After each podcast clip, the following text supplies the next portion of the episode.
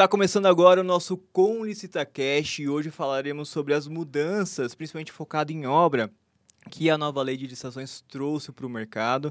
E hoje estou ao lado dele, Anielo Parziale. Tudo bem contigo? Graças a Deus, Bruno. A primeira vez nessa cadeira, Anielo. Muita responsabilidade, né? Na cadeira aí do Antônio, não é verdade?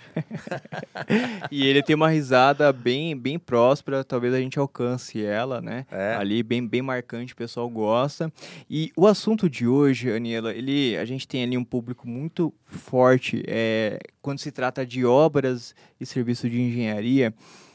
Primeiro, a nova lei, na, na sua, sem dar é spoiler, mas ela trouxe benefícios para esse público? Bom, a 14133, Bruno, primeiramente é um prazer novamente estar aqui. Trouxe sim alguns avanços, é, na minha opinião, tímidos, né? E aí o nosso convidado ele poderá colocar a sua opinião, né? Levando em consideração toda a sua experiência. Poderiam existir mais avanços, mas enfim, é a norma que está aí, a nova lei de licitações. Boa. Então, Will, pode seguir aí apresentando o nosso convidado, por gentileza. Vamos lá então, Bruno. Hoje estamos com o advogado e professor César Vanderlei. Ele que atua com licitações há 16 anos, é presidente da Comissão Permanente de Licitação de Obras da Prefeitura Municipal de Porto Velho, assessor técnico do Conselho Gestor de Parcerias Público-Privadas do município de Porto Velho mestre em Amazônia e Políticas de Desenvolvimento, pós-graduado em Direito Tributário, Processo Civil e Direito Público. Atualmente docente da Escola Superior da Advocacia de Rondônia e presta assessoria, consultoria, promove capacitação em licitações e contratos administrativos. Acompanhe o César nas redes sociais, arroba prof.cesarvanderlei e no LinkedIn César Vanderlei.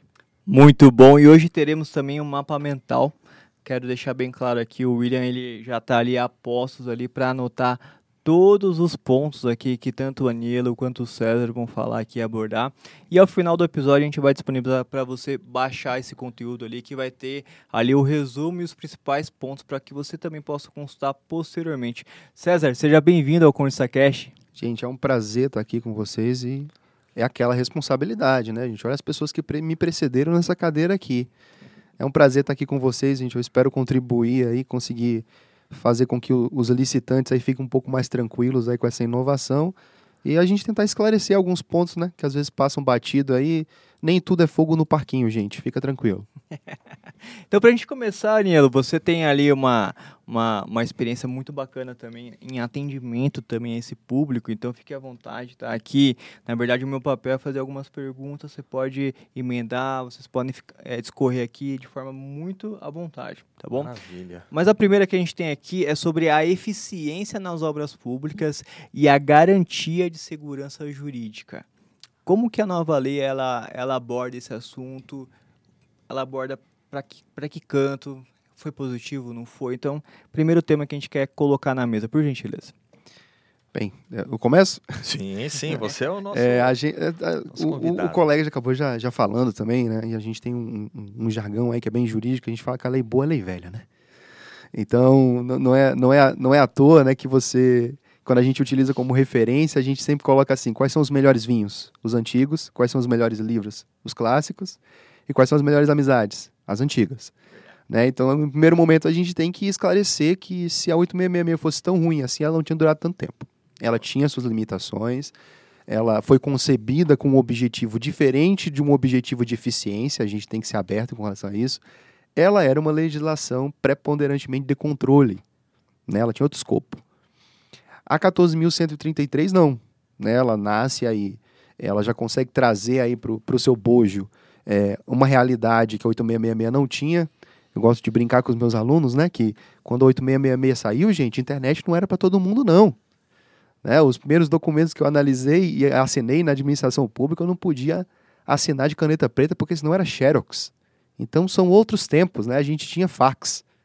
Né? Então, é, a, a 8666 nem poderia abarcar o, o mercado como ele está hoje e muito menos colocar um procedimento que fosse eficiente do jeito que nós estamos tratando agora.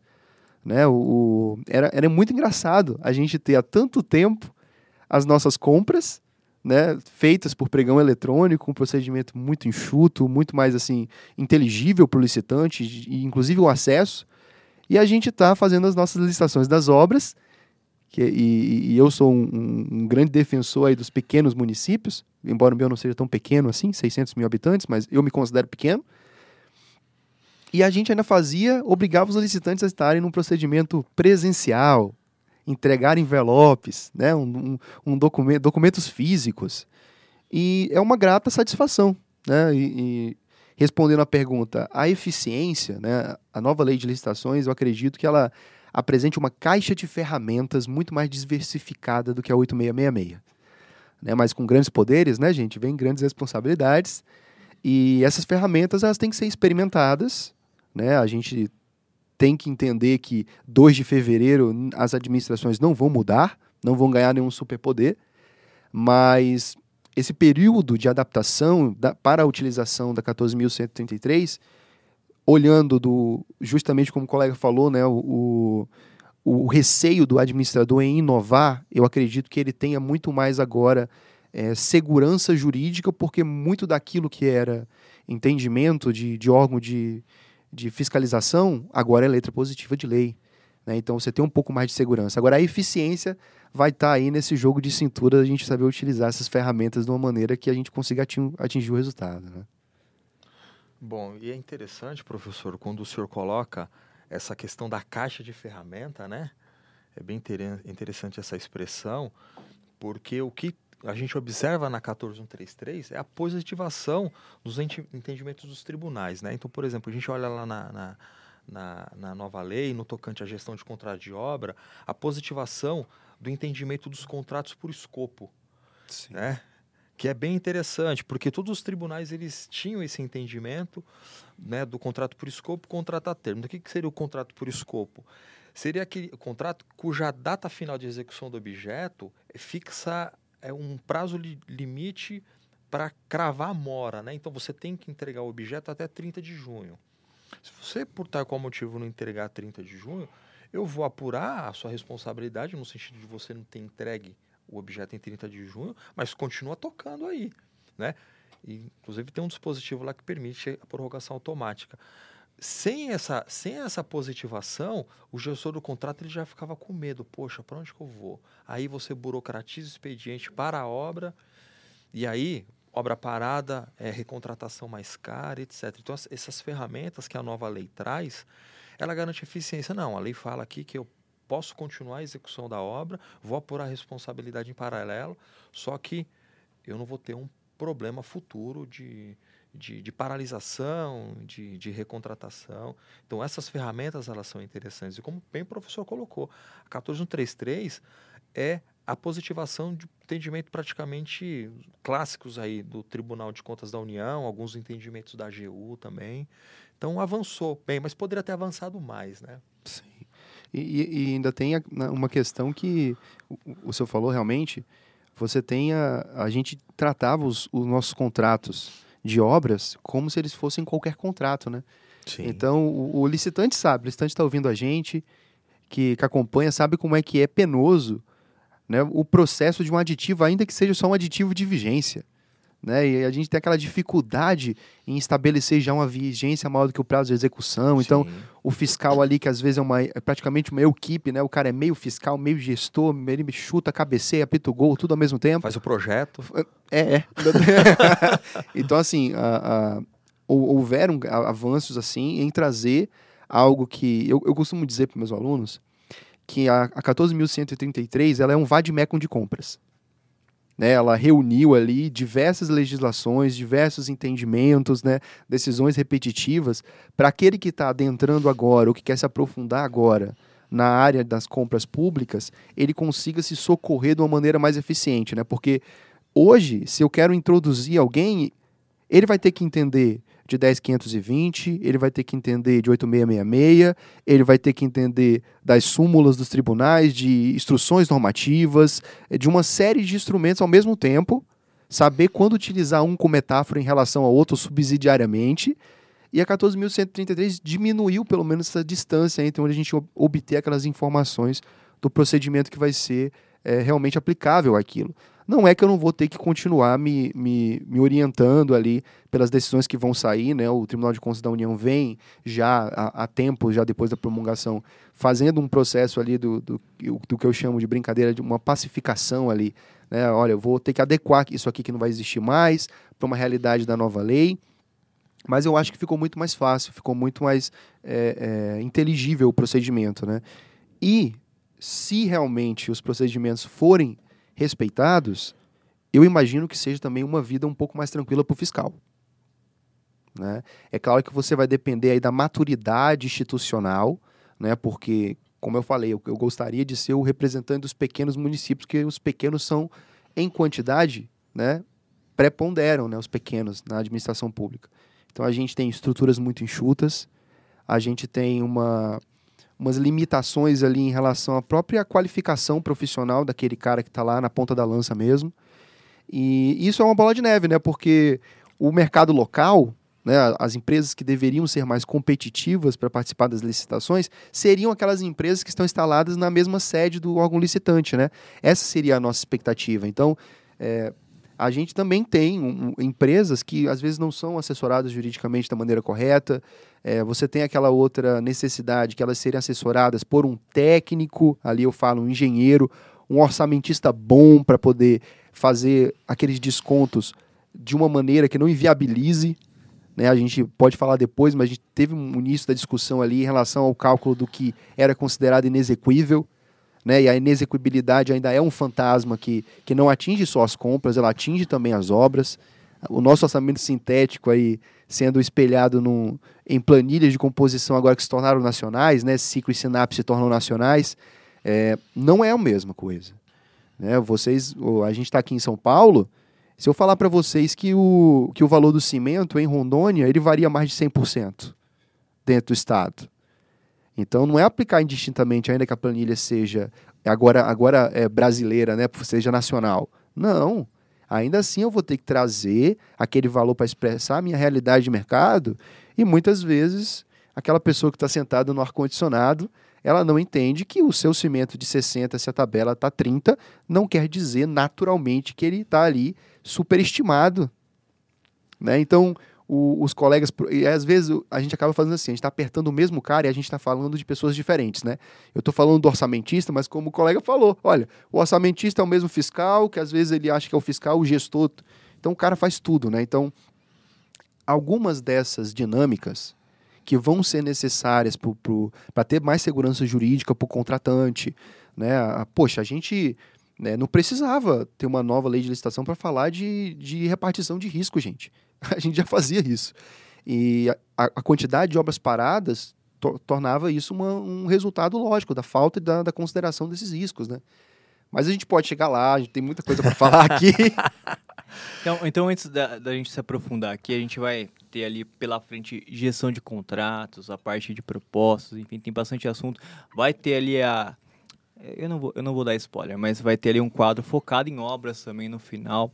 E, mas só que Antes, eu só quero pedir pro pessoal que está nos acompanhando, tanto no Spotify quanto no YouTube, é muito relevante e importante para a gente, até para ranquear, para entregar para mais pessoas, com que você se inscreva no canal, clique no botão de curtir e interaja aqui com a gente. Você também tem a oportunidade, você que tem alguma dúvida, seja ela qual for, você pode é, no caso, comentar aqui que o nosso jurídico, a equipe ali que está com, com o Anielo, vai depois ali responder para você, dando as diretrizes é, referente à sua dúvida. Então você pode ver aqui no YouTube.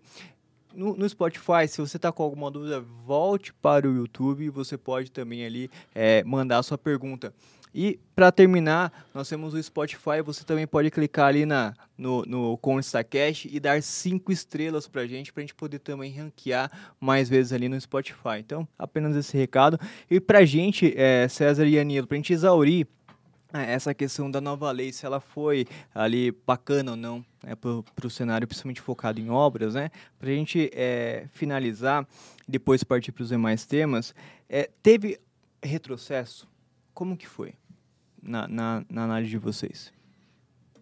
Não, agora é sua. Ó, eu, eu sou bem crítico no tocante a retrocessos, né? É. Eu acho que a nova lei de licitações ela traz, ela traz avanços, ela traz a experiência da administração pública federal. E eu enxergo ausências de, ausência de avanço em alguns pontos. A lei ela poderia avançar e outras retrocessos.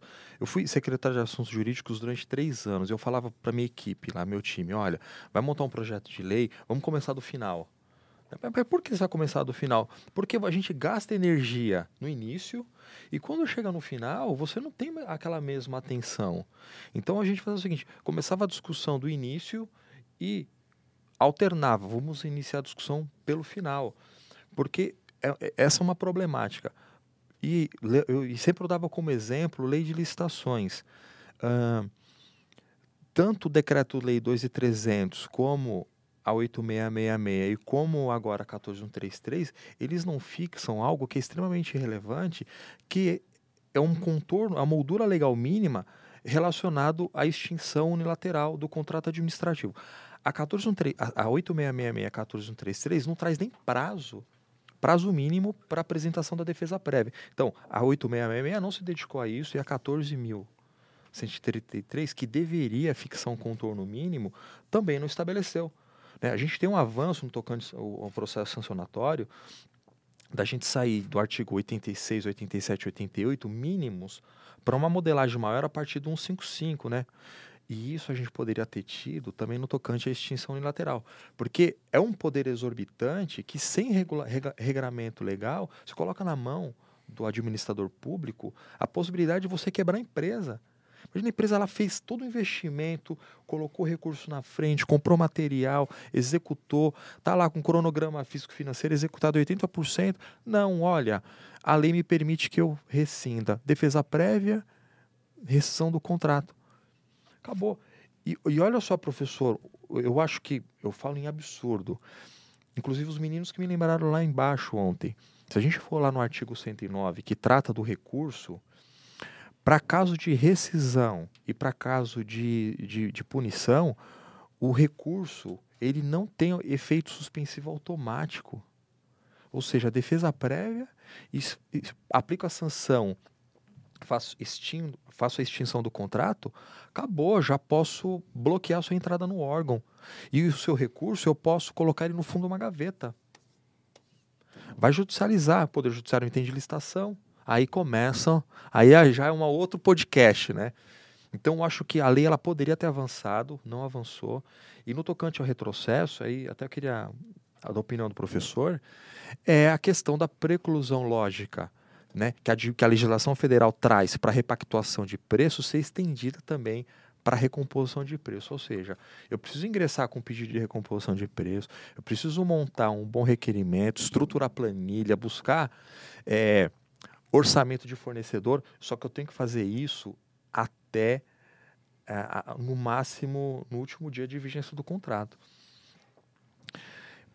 Contrato extinto, eu é, perde-se a oportunidade de você buscar uma recomposição de preço. Eu acho isso é muito ruim. Tem uma lógica no âmbito da repactuação, beleza. Agora, no âmbito de uma obra que o empresário está focado a cumprir o cronograma físico-financeiro, passou aquela data, já era, se arca com os prejuízos. Então, acho que isso para mim foi um grande retrocesso. Né? Na verdade, assim, se, é, existem né, é, distorções. É, eu falo o, o, que, o que o fornecedor ele vem experimentando né, com a 8666. A 8666, em relação, por exemplo, à base de cálculo dos reajustes, né, que você tem ali duas, dois marcos iniciais de contagem. Né? Você pode contar do orçamento de referência da administração, e a gente está falando preponderantemente de planilha de composição, ou você pode falar da proposta de preço apresentada por ocasião da fase externa da licitação. Né? Hoje, a 8666, ela, ela te, te flanqueia estabelecer esses dois marcos, o que, ao meu entender, já é um absurdo. Né? Então, o que a administração pública normalmente faz? ela coloca esse marco inicial da apresentação da proposta. Que é melhor para ela. A né? gente licita com orçamentos com 14, 15 meses de referência. Então o cara já assina o contrato matando no peito essa defasagem. Desidratado, né? Desidratado, esquelético, né? E aí, quando ele inicia, você tem necessariamente, né, se, ele, se ele tem uma boa assessoria jurídica, ele vai começar a fazer aqueles cálculos do reequilíbrio, por, a, até porque, né, aquela, aquela cláusula é, canina dos contratos da administração pública falando assim, esse preço é fixo e reajustável, né? Poxa, né? Aquilo é uma cláusula, eu, eu costumo falar assim, é uma cláusula pedagógica, porque o reequilíbrio é constitucional, ele independe de cláusula Exatamente. contratual, você não tem como falar um negócio Boa. desse. Então, aí a empresa fica receosa, né? Ela tem essa, essa dificuldade, às vezes, em, em saber como pedir, a administração saber como julgar, e às vezes ela ainda pega nessas armadilhas em relação Sim. a quanto que ela tem que exercer esse seu direito. É, eu não sei a realidade é, da execução das obras no, no estado de São Paulo, mas na minha Nárnia, eu brinco, eu brinco no, no, com meus alunos que eu falo assim, gente, eu criei um município, é a região metropolitana de Nárnia, ela é grande, ela tem vários municípios. Vocês têm a Pregolândia, né? A Pregolândia, isso. Pregolândia, é famosa, tá? É famosa, eu até acho que eu vou fazer um. Vou estabelecer um consórcio intermunicipal isso. com Nárnia e a Pregolândia, para eles fazerem essa transferência aí de, de tecnologia, de conhecimento. Então eu falo assim, poxa, em Nárnia, a gente, a gente assina o um contrato sabendo que ele vai ser aditivado. A gente não sabe quantas vezes, a gente não sabe a profundidade, mas a gente sabe que ele será. Então, o município, ele tem. Ele capta recurso, né, através ali daqueles projetos que no meu entender, eles poderiam ser um pouquinho mais é, é, caprichados. Eu falo assim, da modificação daquilo que é padrão, entre aspas, cada obra é uma obra, para as particularidades do, do local onde ele vai ser construído, né? Hoje você deixa para o engenheiro fazer aquela locação a, a, é, atrapalhada, ele não tem tempo, por exemplo, de analisar até as normas edilícias do local dele, de recursos obrigatórios, ele bota aquele trambolho daquele jeito lá e acabou. Então, o, o contrato com a administração pública, ele é um contrato de risco para os nossos empreendedores, para os nossos construtores. Ele é de risco.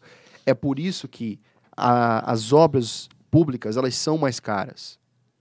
Né? É, eu, eu, eu, fico é, chateado quando, quando eu vejo assim percentuais muito altos do que eles chamam de economicidade em licitações de obras, porque as nossas referências elas são preponderantemente planilhas de composição e essas planilhas de composição ali inseridas em um, um BDI, que a gente trabalha nos quartis, né?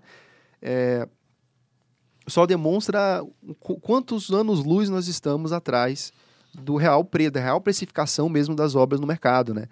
Então, é, e aí assim, fazendo, fazendo um gancho com a primeira pergunta em relação às eficiências, né? É, a gente vai falar sobre isso, mas é, agora, né, você licitante que detém uma tecnologia que te possibilite cumprir um cronograma muito melhor do que da administração, porque os nossos cronogramas de execução, eles são cronogramas de execução genéricos, né? É, é muito Sim. normal você ter uma obra lá que o prazo de execução são quatro meses e você quer de verdade assinalar para o mercado que você vai fazer 25% no primeiro, 25% no segundo, 25% no terceiro e 25% no quarto. Isso não existe. A gente sabe que o, o, e falando do desembolso, né? O desembolso ele vai acontecer ali um pouco mais no início, um pouco mais na parte de acabamento ao final, via de regra. Então o município ele se programa para pagar parceladinho, como se a obra fosse um reloginho, ela não é. E ele, se ele não tem um pouco mais de fôlego, o primeiro é, aditivo que ele der, ele não vai ter dinheiro para pagar. E, professor, eu estou fazendo um destaque. Na primeira nota que foi encaminhada para a Caixa, você já, você já descumpriu o cronograma físico e financeiro, né? Que vai, vai para a Caixa aprovar o pagamento, demora meses, né? A gente pode falar sobre isso também, né? a, gente... é? é? a gente tem, é, o, os meus alunos, né? Eu, eu, acabo tendo contato bastante com engenheiros, né? Eu sou advogado, mas eu tenho coração. É... Não, tem, tem, uma, tem uma distorção, né, gente? Porque eles, é, até o, o colega que trabalha comigo, que dá curso comigo também, ele fala assim: olha, poxa, vocês passam cinco anos estudando para falar que tudo depende. Sim. Né? É e eu passei quatro anos estudando para saber que um mais um é dois e é dois e acabou. Então as minhas respostas são objetivas. Né? E ensinar ele, por exemplo, a, a, a me dar uma mão para analisar atestado de capacidade técnica e acertão de acervo técnico, porque aí é serviço de igual ou maior complexidade, é compatível, não é igual. O que é compatível não é igual, necessariamente igual. Sim é, requer que ele faça esse depende, sabe? Eu falei assim, não, eu vou inserir o depende na sua vida, né? E a gente tem, dado bom, tem tido bons resultados em relação a isso, mas os órgãos de convênio, eu imagino, né? Eu tenho muitos engenheiros aí preocupados, né? Pô, mas como que você vai falar para mim que eu tenho que buscar um orçamento que reflita realmente a realidade do mercado? E eu demoro seis, sete meses entre a minha propositura até realmente o aceite dele para ele ficar maduro o suficiente para ele estar. Como que eu vou fazer isso? E eu, eu gosto de, de, de ressaltar, gente, que a 14.133 ela não vai mudar só os procedimentos da administração pública. Ela necessariamente vai ter que mudar também o rito dos nossos convênios. Então não achem que só a gente vai estar nadando feito um louco aqui e os ministérios e ministérios e ministérios eles vão continuar com as mesmas burocracias que eles têm hoje, porque eles também terão que mudar. Né? A gente já teve algumas modificações bastante relevantes na plataforma Mais Brasil é, recentemente, né? É, e tem muito a melhorar. Então, a gente está buscando ter um preço saudável, bem referenciado, né? resultado de um estudo técnico preliminar. Né? Poxa, a gente não está reinventando a roda, gente. Poxa, o estudo técnico preliminar já existe há muito tempo. Né? A, gente, a gente faz, faz é, é, muito absurdo a gente imaginar que a gente tem que fazer diligência para a gente estabelecer que aquela obra é viável ou não é viável. Poxa, a gente já tem obra parada o suficiente para isso. Então não era que ele foi criado agora. É que eu estabeleci que aquele documento ele vai ter que ser alimentado de algumas informações essenciais e agora não tem como eu fazer de conta que eu estou fazendo. Vai ficar descarado no processo quem é que está mentindo lá. Né? Então fica mais difícil, na verdade, mascarar. Então, assim, em, em, em conclusões, né? eu falo assim: olha, aquelas administrações que já tinham tempo, né, oxigênio o suficiente para ter um cuidado das diligências ali, para poder estabelecer se essa, essa obra é viável, não é viável, ou até quanto que ela é viável, ou eu vou optar por, por modificar ela, ela não vai ter, ela não vai ser atropelada pela nova lei de licitações. Porque ela já planejava, ela já considerava outras possíveis soluções, ela já olhava para o mercado em relação às soluções que eram possíveis serem aplicadas para aquele tipo de, de, de necessidade. Agora, aquela administração que fazia de conta que planejava e colava, copiava e colava os projetos que vinham, entre aspas, padrão, dos órgãos de fiscalização, esse cara, ele precisa ter, saber que ele vai perder umas noitezinhas de sono. Porque não vai mais dar de fazer de conta que você planeja. E até um, uma das coisas que a gente estava falando aqui de, de reequilíbrio, olha, a outra caneca que eu vou fazer, depois você mostra a caneca para eles, ó, a outra caneca que eu vou fazer é falar assim, olha, todo aditivo agora ele vai ser precedido de investigação de quem deu causa para estabelecer a mora e a indicação de uma possibilidade de eventual responsabilização. Sim. Então, se você é o coleguinha que deu que deu é, aso à necessidade de um aditivo, cuidado, porque tem que ver se ele vai ser razoável ou se ele não vai ser razoável. E quando eu falo em, em municípios pequenos, a maior, a maior parte dos municípios pequenos, gente, ele contrata a empresa para fazer projeto. E aí você tem aquele projeto recepcionado como perfeito pela administração pública, ele gera aditivos monstruosos lá na frente e tá tudo bem. Não, não tá tudo bem. Se ele foi resultado de uma falha de projeto, a administração vai embolsar a falha do projeto que ela comprou? E tem uma outra questão também, professor, que essa falha de projeto, ela pode, a gente falando um pouco de convênio, ela pode refletir em questões orçamentárias é, profundas, porque eu, eu projeto para construir uma escola, essa escola aqui ela vai me custar um milhão. Eu vou acesso esse recurso de um milhão lá na Caixa. A Caixa falou assim, eu vou te dar um milhão. Só que o município ele não tem uma contrapartida, ele não tem recurso para colocar nessa obra. E a Caixa assim, olha, é, eu te dou um milhão, mas em caso de, de, de, de mudança do cronograma, recomposição, aditivo, a diferença você arca com o recurso seu.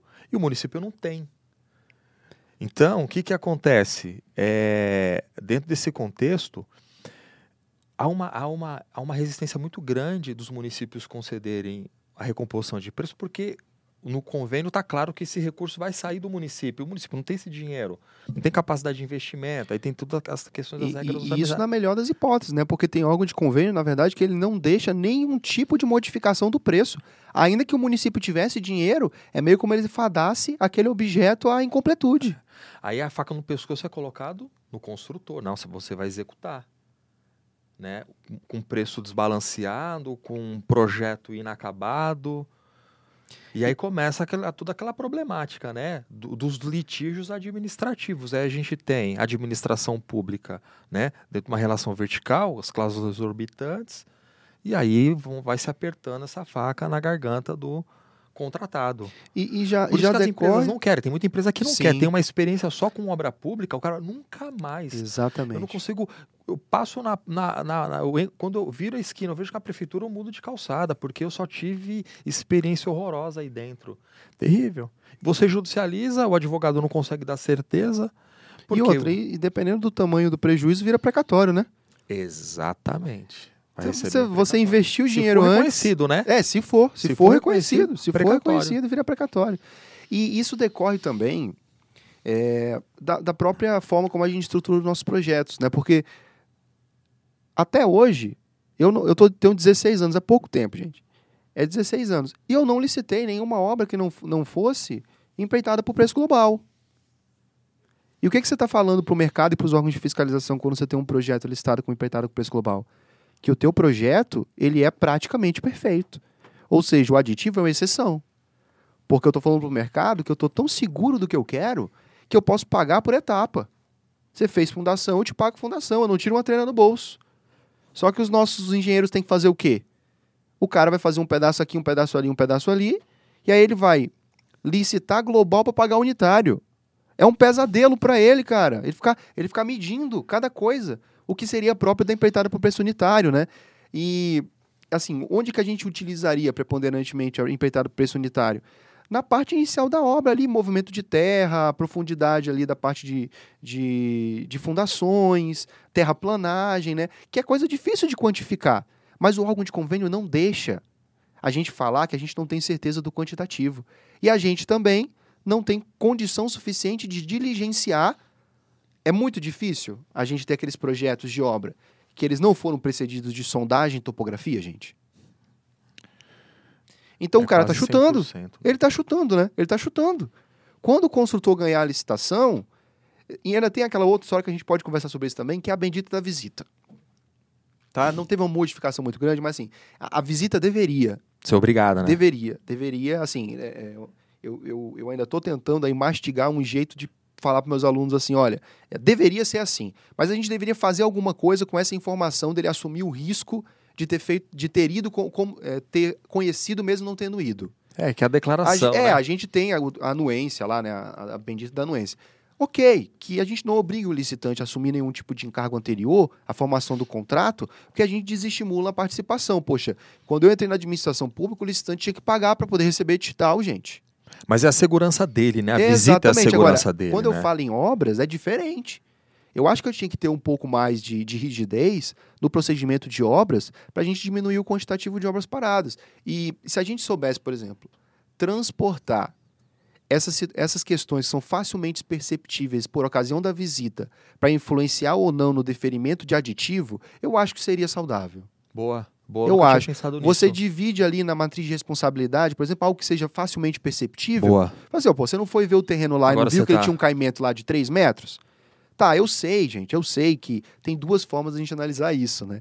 A gente pode, não, eu, tô, eu sou advogado de quem? Quem tá me pagando? É a administração? Eu vou defender o erário, ué. Sim. Eu vou querer segurar o maior, maior tempo possível e em algumas situações, as administrações elas escolhem ser arbitrárias e falar assim, não, eu pago se o judiciário me obrigar a fazê-lo. Agora, isso é saudável para o mercado? Né? A gente já veio experimentando aí é, essa essa, essa sensação da gente ficar penalizando o CNPJ por safadeza do CPF. Agora, professor, é. o, o, curioso, que no, o que a gente extrai da sua fala é o seguinte: o sucesso do licitante passa pelo planejamento. Né? Então, bons projetos vão refletir em boas contratações, execução perfeita, pagamento realizado. Agora, essa questão da visita técnica é importante, porque, pô, eu cheguei lá, puxei a trena, vejo que o quantitativo da planilha não bate com a realidade local. Vou impugnar. Mas o licitante vai, participa, projeto falho, planilha desatualizada, ainda dá desconto. Né? Tem licitante, é curioso, tem licitante, isso aí é eu, eu, eu provo, que lê o edital depois que ele ganhou a licitação. Ele pega o edital e olha a planilha. Vou dar um desconto de 3,4. O cara chuta o desconto, Ganhou. Ah, deixa eu ler o edital agora. Não. É um absurdo. Aí, depois que ele tomou conhecimento, pô, não dá para executar. Aí começa. Por isso que a administração pública, às vezes, também ela é bem, ela é bem incisiva no tocante à punição, né? É, porque então, tem. Perdão, pode. pode... É porque é isso, é, é, é, é, a responsabilidade, né? Eu vou participar da licitação, por isso que não há a, a pagamento antecipado, o particular tem que colocar os recursos na frente, mas com a 14133, as empresas que atuam no segmento de licitação pública, elas vão ter que se profissionalizar e não vai ser mais admitido aqueles licitantes que a empresa dele é a mala, né? No passado era isso, a empresa dele era na mala. Ele tinha um papel timbrado, ele ia no CREA, ele participava, ia numa lan house e fazia impressão de proposta. Não, porque eu vou ter uma orçamentação que é base sinapsicro, eu tenho que estruturar uma questão, um, um departamento de compras, porque eu vou precisar ter margem, preço para cumprir. E, o, e o, o, Tribunal de Contas do Estado de São Paulo ele admite o orçamento desatualizado até seis meses. A partir de seis meses, ele reprova né, o, o, a contratação. Então, essa é uma realidade. Dentro de um contexto de orçamento desatualizado, o licitante dá desconto, depois ele perde o reequilíbrio.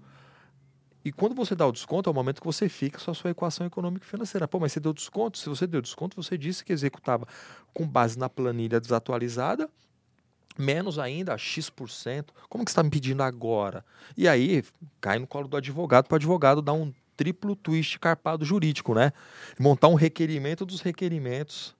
E a administração pública, ela se capacitou, né? Ela consegue analisar ali e falou assim, não, aqui não tem fato imprevisível, né? Ou previsível de consequências incalculáveis. Executa, senão eu instauro o punitivo e está o, o sancionatório, né?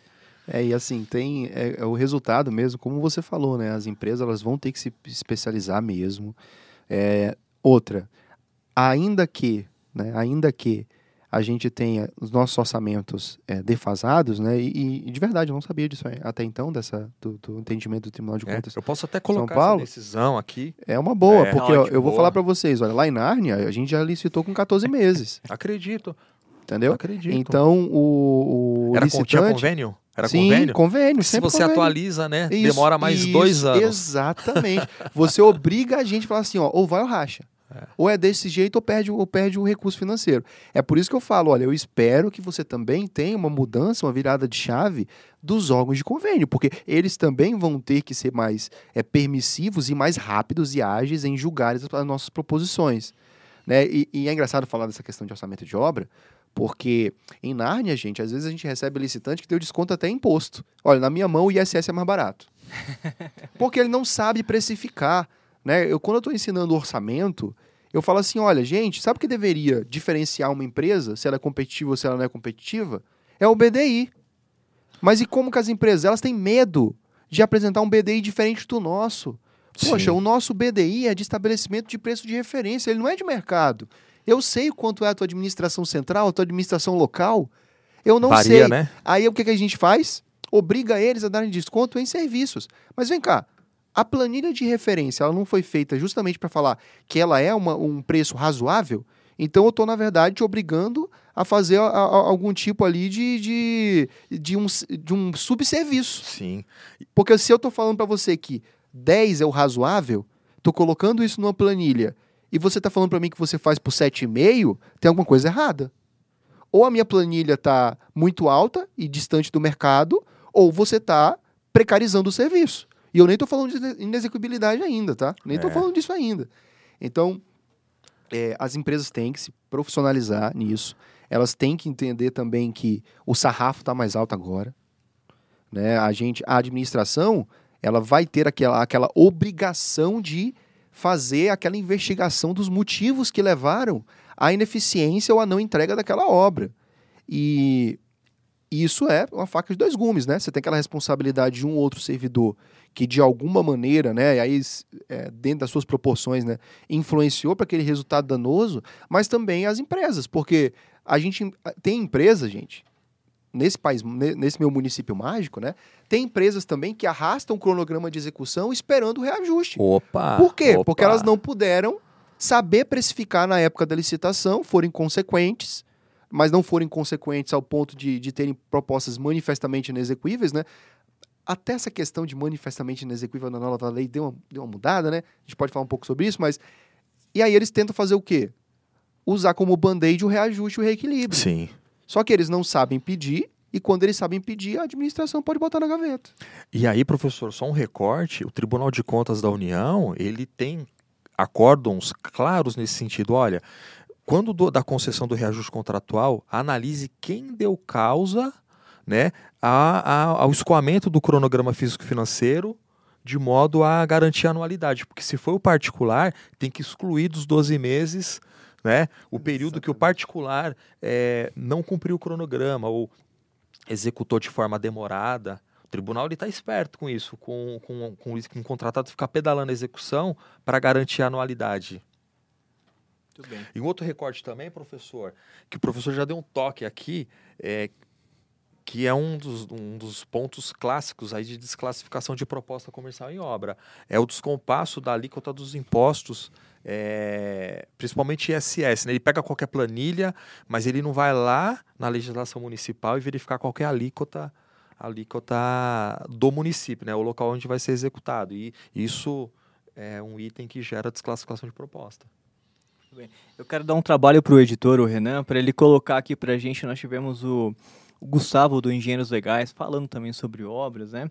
Aqui no, no, ano passado e ele e ele trouxe um dado do TCU, inclusive, né? É, falando sobre a porcentagem no país, né? Na época, né? É, de obras paradas. Era um absurdo. Eu, eu não, não, não, recordo ali o volume, mas era em torno de 40. Eles vão colocar aqui na tela 44 aqui o, mil, se não me engano. 40, é, e, e é algo é, assustador, porque de fato ali, igual na abordagem de vocês, a gente já vem com um modelo que não dá certo. Né? Não, e outro, e o motivo, prática, né? né? O, Tribunal de Contas da União, ele foi, a, ele foi mais feliz ainda porque ele investigou as causas. E as causas ali, de, de quatro, três era falha de projeto. O que ele chamou de impropriedade técnica, né? Seja, seja antes ou depois na transformação do projeto básico para executivo. Então, por que, que vocês acham que a 14.133 ela pesou tanto a mão em planejamento, gente, em projeto? é um resultado prático disso. Olha, não estava funcionando. Então, se os nossos projetos eram ruins, não era só porque o servidor não, não sabia fazer. Tem várias é, outras situações que podem é, é, acabar numa licitação que, que ela não foi bem sucedida. A, a Caixa até fala, a questão da plena fruição. E, e foi a mudança de chave na né, 14.133, né? A gente tentar quebrar aquele paradigma do, do mais vantajoso ser o mais barato. E aí, quando a gente olha esse negócio, pô, o mais vantajoso é o mais barato em obra também. Não, beleza, critério de julgamento ali, né? Eu ainda estou em lance fechado, tem essa história, né? Do bendito do, do envelope. E aí, beleza, é o mais barato. Tá, mas a qualidade ela não, realmente não, não quer dizer nada. Eu tô, eu tô partindo do pressuposto, então, que o meu projeto ele é o suficiente para poder. E, a minha, e outra, a gente também tem que pressupor que a gente tem condição de fiscalizar, né, gente? Porque não adianta. Ainda que o teu projeto seja perfeito, perfeito, sem retoques, que a empresa ela tenha sido é, cuidadosa ao dar os descontos, porque o mercado é selvagem. Né? O mercado é selvagem. Então, assim, ela deu um desconto, mas ao transformar o projeto básico em executivo, quando ela recebe lá a ordem de serviço, se ela não souber determinar as etapas certinho, a licitação, a, a obra pode nunca ter uma fruição. Nunca, ou seja, nunca pode ter um, um, uma utilização que dê a ela uma utilidade. E, e é isso que está buscando, né? Agora é, é o que? É a proposta mais apta a alcançar o resultado. O foco é no resultado. Então, se o nosso foco é, são as obras entregues, né, a, e eu, eu digo mais, né? a gente pode falar aqui, por exemplo, da, da questão da, da contratação de serviço associado. Poxa, a gente até hoje considera que um prédio acabado é uma escola, ele não é. A escola só é escola quando ela tiver professor trabalhando, quando ela tiver aluno usando. A gente entende que um prédio, ele é um prédio acabado, ele é um CPA acabado, porque sim, no, no, recebimento definitivo, que às vezes nunca acontece, né? Fica no provisório, né? A gente pode falar disso também. Mas, é, não, ele só é, ele só tem uma utilidade quando ele tem gente trabalhando lá dentro. E aí o que acontece? Eu tenho um contrato, que eu tenho que, que agradecer a Deus se ele for bem sucedido, se realmente eu tiver um recebimento. E depois disso eu vou ter que contratar o quê? Ah, eu vou ter que ter manutenção predial, vou ter que comprar mobiliário, eu vou ter que torcer para que saiam aquelas diretrizes daqueles servidores a mais que eu vou ter que contratar no concurso, se for o caso, porque eu não tenho uma comunicação das, das providências correlatas, as contratações correlatas em relação àquela obra.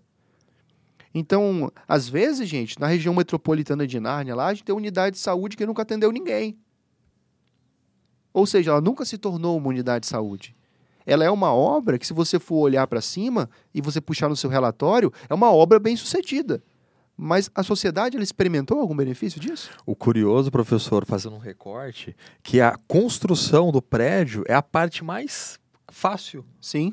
E mais barata, porque a questão Sim. não é construir, que é, um, que é uma despesa de capital, a questão é você manter, que são as despesas correntes. Então, uma unidade dessa, ela gera uma despesa mensal gigantesca.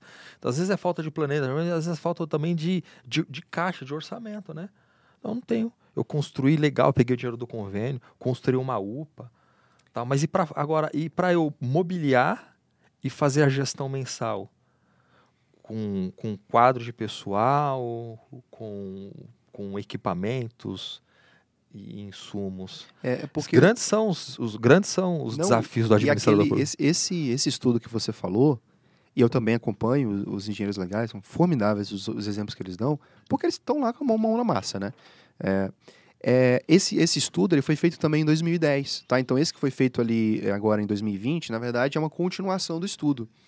E aquele estudo dava conta que a gente estava naquela época com um percentual parecido, ou seja, a gente teve ali 12 anos que não mudou tanta coisa. O problema das nossas obras não mudou. Né? A razão fundamental daquelas obras não mudou, não mudou muito o problema disso. E a questão do da gente falar do, do, do, do contratação com serviço associado ali é você, como agora a gente pensa no resultado, a gente tem aquela aquela, aquela variável na equação que tem que ser considerada, que é o bendito ciclo de vida do objeto. Porque a gente contrata né, a obra e parece que pouco importa se a gente vai usar ela por cinco dias ou por 30 anos. Porque o método construtivo que eu vou aplicar ali, né, o, o tipo de, de, de, cuidado que eu vou ter com aquele projeto, vai ser diretamente proporcional à dor de cabeça que eu vou ter de gerir aquele elefante. Porque, veja, no, qu quantos a gente vê hoje, naqueles pro, projetão padrãozão mesmo, chão, chãozão chão, chão de fábrica. A gente vê preocupação, por exemplo, com Conforto térmico. Poxa, eu sou de Rondônia e é RO, tá, gente? RR não é Rondônia, tá? É... Ar-condicionado é uma questão de sobrevivência pra gente. Então a gente tem que pensar as nossas obras com conforto térmico, gente. Tem órgão lá que se tivesse em parede dupla não era o suficiente. Não adianta o tamanho do ar-condicionado que você contrate. Não vai ser suficiente. E o Brasil tem, tem quanto, quantos Brasis dentro do Brasil, né, gente? A gente é um país de, de dimensão aí continental, administração pública e em obras, e em obras, ela tem necessidades assim, totalmente diferentes.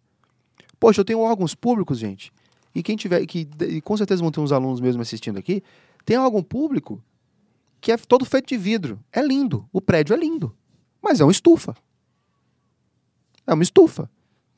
Se, se você não pensa a obra para onde ela vai realmente ser utilizada, aí você não pensa nisso. Aí a gente tem aquelas obras que são licitadas, por exemplo, sem rede de lógica. Ah, a gente não vai precisar de computador? Sem climatização. Sabe, a gente não precisa chegar assim no, no nível de sofisticação de falar assim de, do estudo de, de, de o luminotécnico. Não, poxa, eu sei disso, eu sei que isso é o caviar. Né? Mas, poxa, a gente achar que aquele lugar ele, vai precisar de um ar-condicionado, mas aí, professor, o interessante é a gestão por competência, né? Você ter um quadro de engenheiros capacitados, antenados nas particularidades, né? E, e compor isso dentro da sua planilha.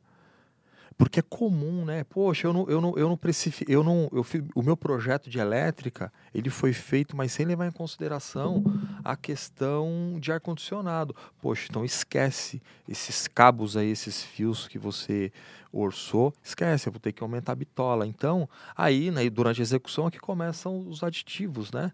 E fora, fora aquela, aquela coisa linda, maravilhosa, né? Que você recebe a obra, tira a foto, faz a live, cola a placa na parede Aí no outro dia entra os caras para arrebentar a parede para instalar o ar-condicionado e pintar de novo. Sim. Sim. E, e, esse era um tipo de coisa que realmente não era previsível antes de você construir. Ficava tão mais caro assim. Já, não, dá muito trabalho. A gente dá conta da viabilidade de comprar o material permanente junto da obra. Poxa, mas daria muito trabalho deixar a espera dele lá? Deixar a encanação, a drenagem, É, a, a, a, administração pública, gente, ela tem um caso de amor com canaleta, vocês sabem disso, né? A gente gosta de canaleta, a gente tem realmente um caso de amor com canaleta, e, e gosto não se discute igual nariz. Né? Mas, poxa, quando a gente está num local alugado, eu fico calado. Beleza, né? Porque a administração maravilha. pública, muitas vezes, realmente, ela tem que adaptar o local a ela, e não o contrário. Agora, nos nós, nas nossas construções, poxa, a gente vê canaleta em unidade de saúde, gente, que a gente construiu pra gente. Até que ponto você, você quer de verdade que um respirador teu esteja ligado numa extensão? Então, eu nem estou falando também da, da, da, das normas, meio que tem, poxa, tem norma, eu estou brincando aqui, né, fazendo hipérbole aí, mas é, é, os nossos computadores, o meu computador hoje é ligado numa extensão, então. Né? A gente tem que pensar pelo resultado. Eu acho que se a gente realmente conseguir fazer com que o administrador ele olhe e fala assim, não, eu não quero saber não é tão importante como vai ser feito. É mais importante como que eu vou, o que, que eu vou, o que, que eu espero disso.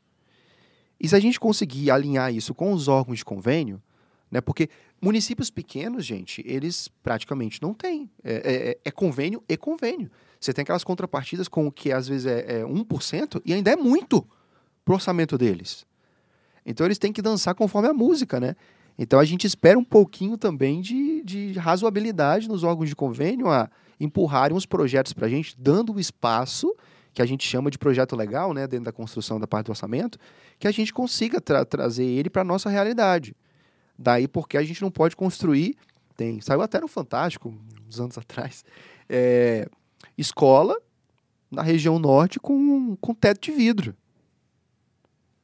poxa, é um tipo de solução ali de, de, de conforto térmico para o sul ali, né? Pô, tem época do ano que você tem que botar ali para bater um solzinho ali, para dar um conforto para os alunos. Agora, bota isso. Eu não estou falando em Rondônia, não, gente. Bota, isso lá no Nordeste.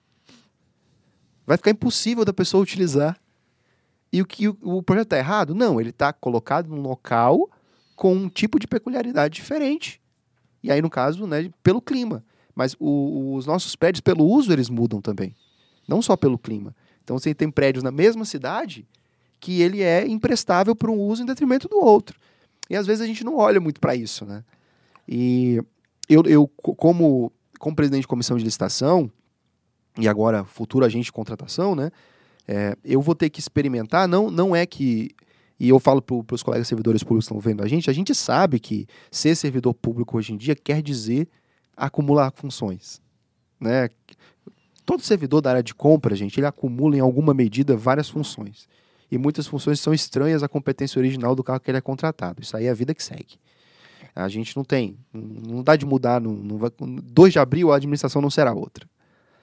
Mas agora que a gente vai ser tragado para a parte da investigação, do projeto ali, da, da, do planejamento, é esse o momento que a gente tem que botar aquela sementinha. Cara, mas deixa eu te falar. Esse projeto aqui não tem climatização. Daria muito trabalho mesmo? Tá, não vamos comprar o A não, mas vamos botar a caixinha lá com o dreno. Será que dá muito trabalho mesmo? Ah, não, não dá, César. Não, não, isso é uma coisa. Mas eu tentei. Eu tentei trazer ele para o universo da solução. Né, do, do, do, resultado que eu pretendo com aquele bem. Agora, o interessante, né, durante a execução do. A gente, quando nós fazemos reformas nas nossas casas, construções, você vai lá, faz uma, uma aquisição gigantesca de material, mas no final de semana, a cada 15 minutos, você vai lá na venda, né, no depósito. Né? então é normal. Imagina uma obra complexa dentro de um contexto né, de um equipamento público significativo. É, esse diálogo do contratado com a administração pública, né? É, porque o que, que acontece? Inicia essa execução, o gestor do contrato não está em loco, está lá, né, às vezes quilômetros, nos grandes municípios da região norte, centenas de quilômetros. E tem que existir essa interlocução no sentido de que, olha, não está batendo. O, o, projeto ele não, ele está divorciado com a realidade, principalmente se é reforma, né? Não é verdade? Olha, você pediu para colocar aqui uma janela, eu preciso fazer uma retirada, é só uma pintura. Comecei a retirar, é só uma pintura. Quando eu passei o rolo, caiu todo, soltou a massa corrida e caiu o reboco. Isso pode acontecer. E aí, Você vai ter que aditivar aquela reforma no sentido de recolocar o reboco, passar massa corrida para conseguir né, pintar. o objeto do serviço é, é pintura muitas das vezes o contratado tem que fazer um reboco, porque ele solta algo normal. E esse diálogo é importante, né? Então, o contratado, ele tem que ficar no radar dele que qualquer adversidade na execução do objeto tem que reportar para a administração pública, documentada com foto, ter diário de obra, porque, ah, não, vamos deixar depois, vamos focar na obra, vamos deixar para depois. Agora, com a nova lei de licitações, você pode ter a questão da preclusão lógica, né? E no final da obra você tem uma resistência do gestor do contrato para celebrar um termo aditivo, né? Então é muito importante que o construtor ele foque também não só na obra, mas no sentido de documentar todas as todas as adversidades e aquilo que aconteceu que está divorciado do, do projeto inicial, porque veja, é, você pode ter problema com cronograma, pagar mais os seus colaboradores. Estou executando a obra aqui, eu tenho um prazo de execução de um mês, eu vou pagar o salário por esse período. Na medida que eu vou, vou tendo outros serviços para executar, o cronograma ele né, torna-se elástico, eu vou ter outros custos. Então, essa precificação, o registro, né? A gente tem, tem que focar também aqui, ter essas falas né, para o nosso cliente, que é o, que é o licitante o professor falando, ele mostrando todas as diversidades que, que pode acontecer dentro dessa ótica do do serviço público, mas na ponta quem vai sofrer efetivamente é o contratado, né? Eu quero só fazer uma análise então, bem bem rápida, porque pincelando aqui um pouco do que vocês dois falaram, é, não sou da área de licitação e nem de obras, mas eu voltando aqui para minha área que é comercial, marketing principalmente, né? É, o problema que vocês estão relatando aqui, que na verdade é a pessoa replicar projetos de outras regiões que dão certo em outros países, ou enfim, é, mas na sua realidade acaba não, não sendo efetivo, né? Na verdade, esse, esse, na verdade, é um problema de todas as áreas. Eu vou, eu vou só fazer um paralelo com a área de marketing. Vamos, re, redes sociais, vamos lá. É, o seu público, é, no caso, vai, são órgãos públicos, gestores públicos. Se você viu lá no que no Instagram que tá bombando você fazer material de uma de uma, ah, eu vou fazer só vídeo porque tá todo mundo falando que tem que entrar no TikTok. Todo mundo tem que estar tá no TikTok. E você vai lá, ó, tá dando certo com aquele mercado, tá todo mundo falando isso, eu também vou. É, o que que acontece? É, naturalmente, o seu resultado não vai ser igual do que o de todo mundo. Né? Então, o sujeito, em todas as áreas, ele acaba esquecendo de analisar internamente. É por isso que na minha análise aqui, e, e, o que vocês estão falando, a nova lei ela acerta nesse quesito que é obrigar basicamente você olhar para dentro. Né? Você fazer um bom planejamento, entender como que funciona, para você chegar nesse momento, igual vocês estão falando, você acertar. Né? Você ter o maior índice de acerto. E, na verdade, é falta você enxergar para dentro. O que eu vejo é que a administração pública, em muitos casos, né, que, que são citados aqui nessa mesa, ela replica de outros locais e tudo mais, e também o próprio licitante, né? Ele, ele fez aquilo para aquela cidade, ele vai fazer a mesma proposta para outra. Então, é, existem erros em todos os cenários. Né, de você não analisar internamente e, e a, as particularidades que tem aquele projeto, aquele objeto, enfim, para que você acerte na execução. Né? Então, isso é um paralelo que, na verdade, é o, é o grande é, paradigma de todo o mercado. Se você for parar para olhar é, educação, se você for parar para olhar qualquer mercado, você vai enxergar isso. O pessoal acaba entrando no automático e na hora de executar, você, bom, mas lá deu certo. Aí você vai, aí depois que deu errado, você vai analisar o que que, é, é o que, que fizeram lá e qual, quais são as, as temáticas ali que fizeram com que o seu projeto não, não desse tão certo como lá, né? Então, é uma análise que a gente pode fazer e até fica aí a reflexão para quem está nos ouvindo aí, nos assistindo. É. Quero também, é, para a gente estar tá dando sequência aqui, sobre, é, agora falando para o licitante, principalmente para ele, Anielo e César, para ele ter um, um contrato saudável, uma garantia ali de é, uma execução contratual para obras de forma saudável, é, quais são os passos que ele tem que ter e principalmente falando de, de pagamento, né? Como que ele, ele garante esse, esse pagamento da, da, da administração pública de forma também saudável? Existe ali uma, uma fórmula para isso? Olha, tem, tem duas, duas, duas grandes perguntas a serem respondidas aí, né? Primeiro que transacionar com cada administração pública é um contrato totalmente diferente, né? Eu tenho, tenho colegas de municípios é, pequenos que pagam em três dias. Mas, né, eu tenho dentro desse mesma, dessa mesma administração pública outros contratos que dependem aí do, do aceite né, de órgãos de convênio que demoram dois meses. Né, a nova lei de licitação é, acaba sendo assim uma boa notícia, mas não é assim uma notícia tão reconfortante do ponto de vista do empresário, mas é justamente uma das, da, das possibilidades que você tinha de rescisão do contrato era quando você tinha um atraso de pagamento acima de, acima de três meses. Agora não, agora diminuiu um pouquinho. Então, poxa, mas quer dizer que você receber no máximo até dois meses ainda não vai te quebrar? Não. Né? Mas ela pelo menos entendeu que tinha um pouquinho de, de, de preocupação com o tempo, com o prazo que ia ser, é, iria se desenrolar até você ter o efetivo faturamento daquilo. E eu, eu até, é, é um, um tópico importante, eu não sei como que a gente vai conseguir procedimentalizar isso. Porque a administração, a maior parte das vezes, ela não paga porque ela não quer. Ela não paga porque ela não teve ainda tempo suficiente de cumprir aquelas burocracias que são impostas, preponderantemente por órgãos de, de convênio, para poder ter uma certificação daquela primeira medição que foi feita. Então, o, o, às vezes o licitante ele, ele, ele só quer ter o dinheiro na conta, né? Mas assim, dentro lá, do outro lado do balcão, o cara vai você certifica que você fez, eu digo você licitante, o fiscal, né, o fiscal técnico ali, ele vai certificar se aquilo realmente está dentro do, do que você declarou, vai determinar ali eventual gloss ou não, se for o caso, vai passar para o gestor, o gestor dá o ok e o gestor vai fazer aquela ponte para sinalizar para o órgão de convênio que aquela etapa foi concluída, que você tem aquela medição. Agora eu venho para um segundo momento de certificação.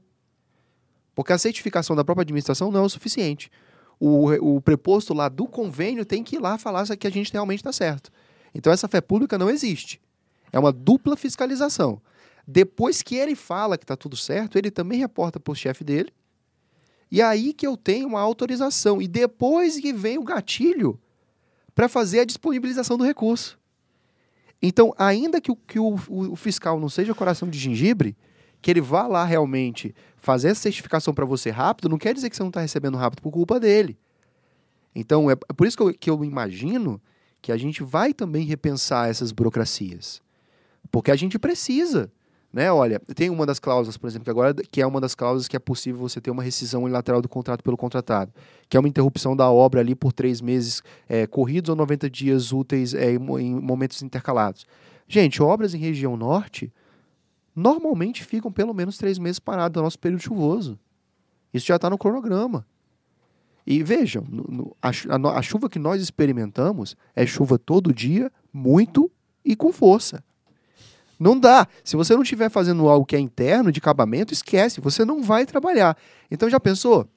Se eu tenho uma interrupção aí, e a gente tem que falar também que às vezes a administração pública fala que está paralisada e não está paralisada. Ela não deu a ordem que, que isso é um ato formal da administração pública, então ela não materializou. Né? Então, mas assim, você, você tem um no cronograma mesmo, que o cara vai ficar mais ou menos três meses ali parado. Poxa, ele tem que ter um capital de giro, cara, para se manter três meses parado. Vai estar tá no congelador. Então, será que ele realmente precificou isso? Ele inseriu ali na proposta dele esses três meses que ele vai ficar sem receber? Será que ele precificou de verdade que o do faturamento ele vai ter ali pelo menos 60 dias antes de receber? É a diferença entre as empresas de pastinha e as empresas realmente saudáveis. E trabalhar com empresa melhor vai sair mais caro. Então, se eu coloco como critério de julgamento o menor preço, eu estou fadado a pegar os caras para quebrar um, quebrar outro, quebrar outro, quebrar outro. É quando não sobrar ninguém no mercado, aí que eu vou começar a transacionar com realmente quem interessa. Então, assim, tem outras formas, tem outras peneiras de serem utilizadas para que eu possa selecionar licitantes de maior qualidade. Poxa, tem muitas, mas nenhuma é infalível. Né? Eu vejo assim, às vezes você tem lá o, o, o chefe do, do executivo. Não, a gente tem que enrijecer os nossos editais. Cara, não resolve. Não, não é resolve. vacina. Não é, não resolve. Poxa, não adianta. Eu, você pode ter um edital experimentado, um edital perfeito, entre aspas, né? Perfeito, porque, né? Mas ainda assim vai ganhar uma empresa que ela é juridicamente apta, porque a licitação é uma ficção, gente.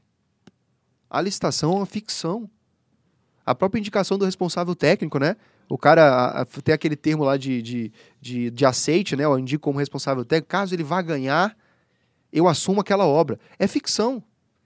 A gente está tentando selecionar dentro do mercado uma empresa que a gente tenha a ideia que tem mais chances de me entregar aquilo.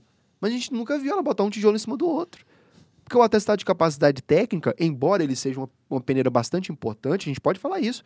Pode falar de estabelecimento de, de passagem de uma relevância aqui, que foi modificado agora, de ter um critério objetivo para utilizar. A gente pode falar baliza de quantitativo mínimo também, que, que era meio obscuro, o cara tinha que olhar no Tribunal de Contas da União para estabelecer. Mas nada disso é a bala de prata. Ainda assim você corre o risco. Então, vai partir do, do licitante, porque eu, o, o que, como que eu analiso hoje? Hoje, transacionar com a administração pública é muito perigoso, tem muito risco. Então é claro que se eu conseguir contabilizar o risco, o risco é precificável, né, gente? Então, para que eu trabalhe com a administração pública, é mais caro. E, e, todo mundo percebe isso hoje quando vai fazer uma cotação, gente. Se você chega lá no, no balcão e fala quanto que custa, é 10. Se você liga lá depois e fala quanto que é para poder estabelecer o preço de referência, é 30. Porque é preço. Risco é precificado. O mercado sabe precificar muito melhor do que a gente. Muito melhor do que a gente. Então, se a gente tivesse referências, né? se a gente tivesse, por exemplo, é, a possibilidade de eu ter um orçamento saudável, né? e aí ser defasado não, não, é, um, não é perfumaria, gente. É, deveria ser o mínimo do mínimo. Porque, poxa, hoje, se eu pegar preço de SINAP hoje e for tentar aplicar na região norte, tem coisas que estão inexequíveis. De verdade. Hoje, hoje. Como se a administração tivesse oxigênio suficiente de fazer um projeto hoje e ter nesse mês mesmo ele, ele homologado no órgão de convênio para eu licitar dentro do próprio mês. Aí esquecendo, né? De prazo de publicação, né? Uma concorrência são 30 dias. Então, tem, tem, até algumas impugnações que a gente recebe lá em relação ao orçamento defasado, que eu falo, olha, a administração pública está fadada a licitar com orçamentos defasados. Sabe por quê? Porque se é uma concorrência, ele vai ter pelo menos 30 dias de idade. Então ele está defasado. O que a gente busca é o quê? Que essa defasagem ela não atinja de uma maneira de inviabilizar. E eu tenho método, ferramentas dentro do próprio contrato que me fazem tentar restabelecer esse equilíbrio econômico-financeiro. Elas também são infalíveis? Não, elas não são infalíveis. Não são infalíveis. E, e até uma coisa que, que o colega falou, poxa, a gente tem um prazo ali do faturamento até o pagamento que pode ali às vezes dar 60 dias. A administração, paga, a administração pública paga com, com juros de correção? Sim. Não paga. Não paga. Então, e se, e se, e se o licitante entrasse judicialmente, ele recebia? Recebia. O reequilíbrio. Se ele manifesta aquele reequilíbrio e fica lá numa gaveta, se teve o recebimento definitivo da obra, aquele reequilíbrio acabou? Nada disso. Tem, tem administrações que impõem, no, quando do pagamento em atraso, que o, que o contratado de quitação assim, ó, recebe, mas dá quitação aqui, abrindo mão dos juros e da atualização monetária. Isso acontecer é. também, cara, isso é...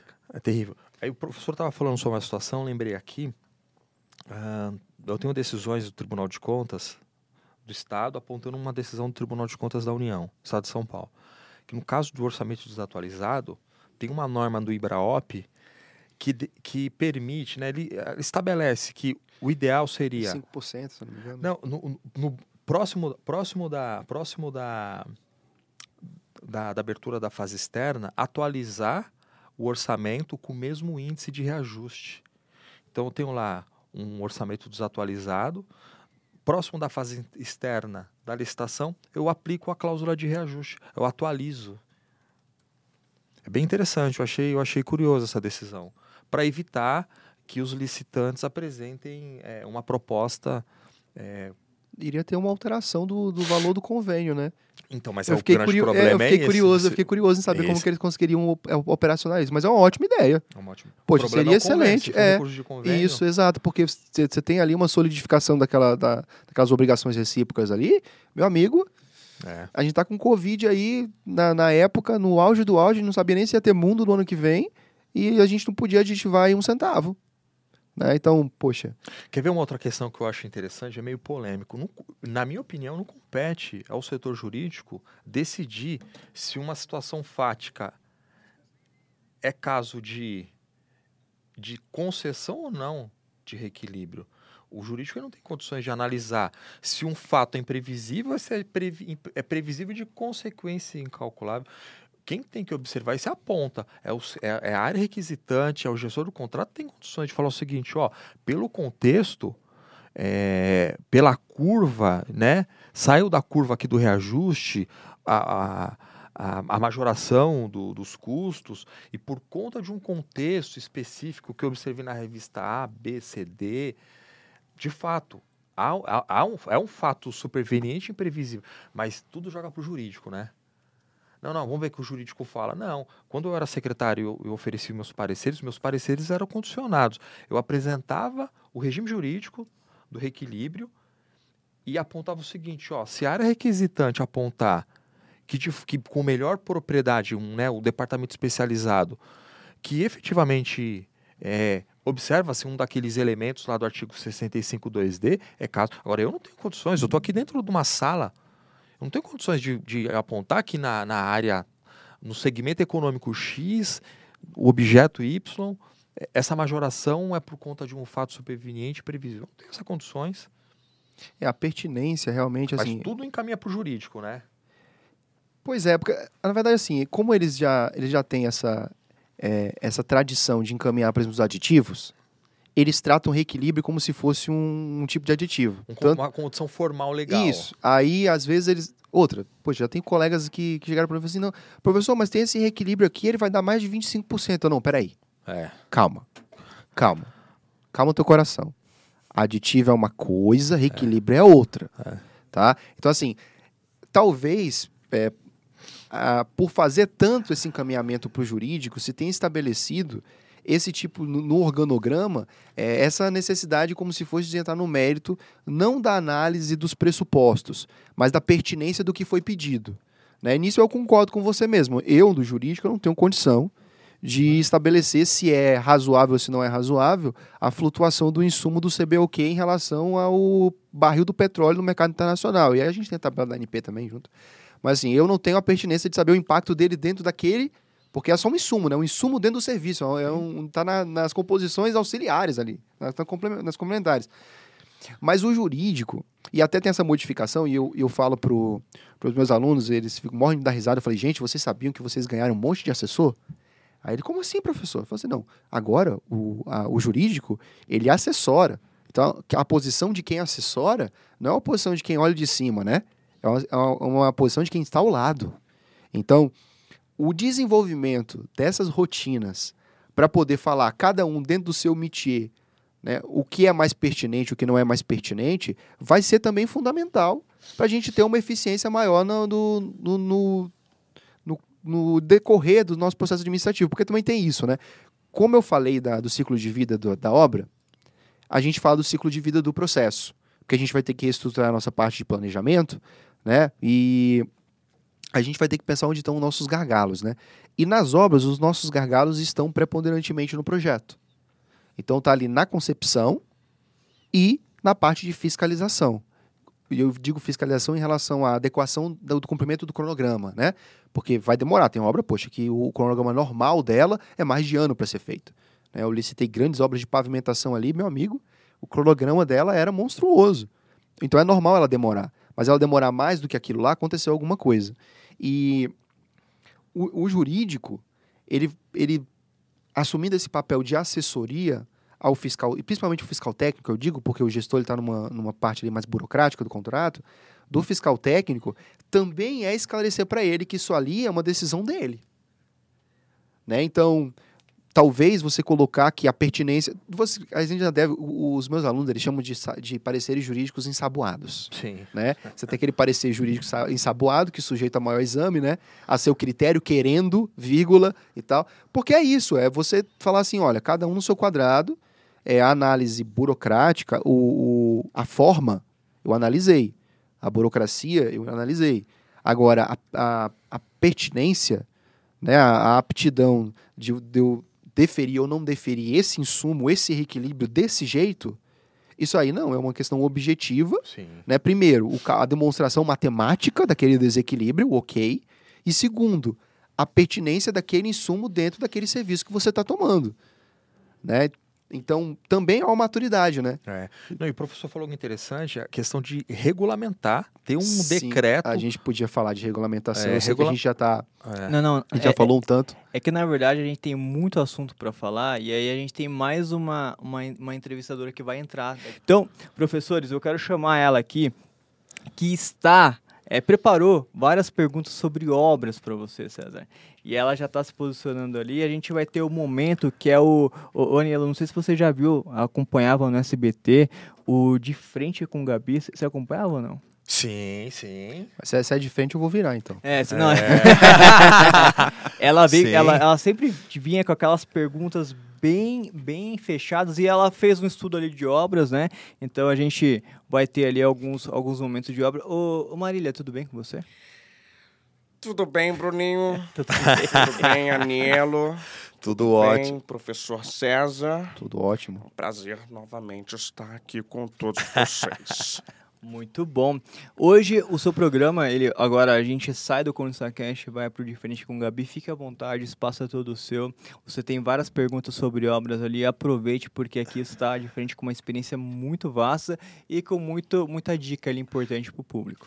Sim, por favor, produção, abaixa um pouquinho as luzes para aparecer um pouquinho mais Olha com o só, meu programa. olha Agora de frente com o Gabi. Gostaram? Sim, Gostaram? fantástico. Ficou um mistério. ficou um Mistério no mistério. ar, né? Acendeu a luz. ah, ó, Olha. Vermelho. Muito bom, muito obrigado, Will.